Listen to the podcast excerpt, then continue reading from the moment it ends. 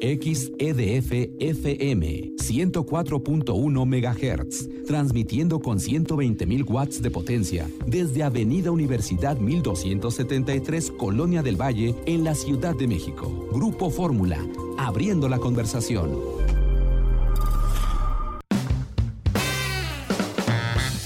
Itinerario turístico con José Antonio López Sosa.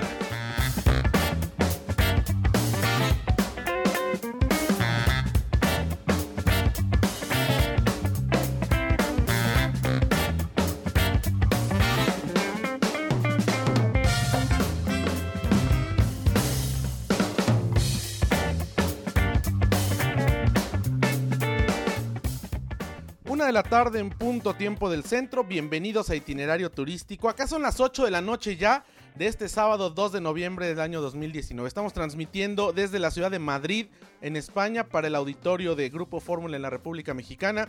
Nuestros números telefónicos están abiertos allá en Radio Fórmula Universidad 51 66 3404. Pueden escribirnos itinerario turístico arroba grupoformula.com.mx, seguirnos en las redes sociales, somos itinerario MEX a través de Twitter e Instagram y a través de Facebook estamos como itinerario turístico, como siempre agradeciendo a quienes nos escuchan a través de la segunda cadena nacional de Grupo Radio Fórmula en el Valle de México 104.1 de FM y 1500 de AM, las repetidoras en la República y también a quienes nos escuchan a través de nuestro portal www.radioformula.com.mx. Pues bienvenidos a este espacio donde tenemos mucha información.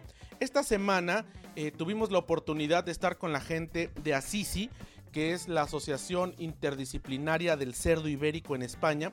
Y bueno, ¿qué hacen ellos?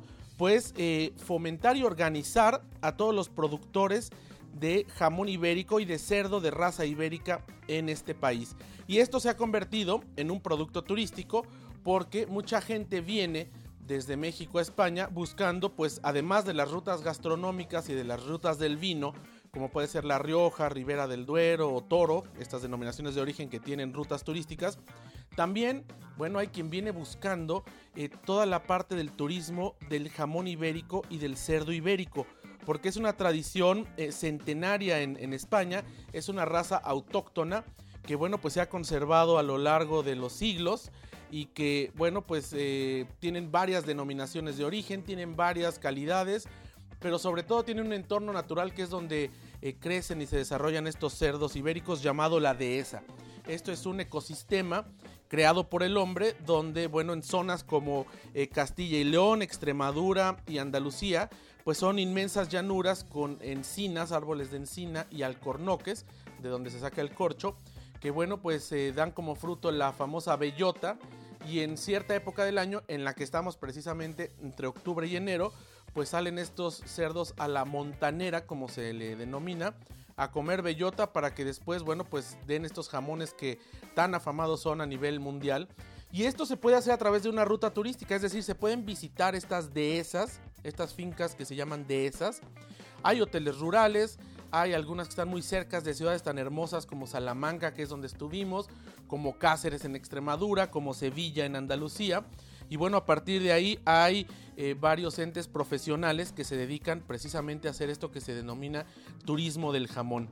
Así que bueno, durante este espacio estaremos conversando sobre esta experiencia que hemos tenido porque es una ruta que vale la pena descubrir y que bueno pues además del jamón tiene otros otros derivados que también se pueden degustar y que también se, puede conocer a fondo cómo se hacen. A veces tenemos un poco eh, de mala idea con relación a los embutidos por la experiencia que hay en México y porque bueno pues hay algunos embutidos que no son de muy buena calidad e incluso se ha dicho que son cancerígenos en muchos casos.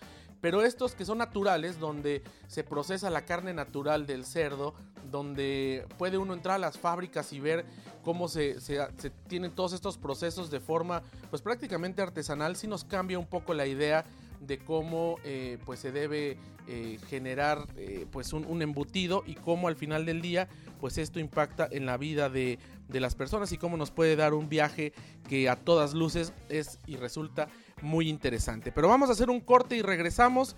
Eh, seguimos transmitiendo desde Madrid, España, itinerario turístico.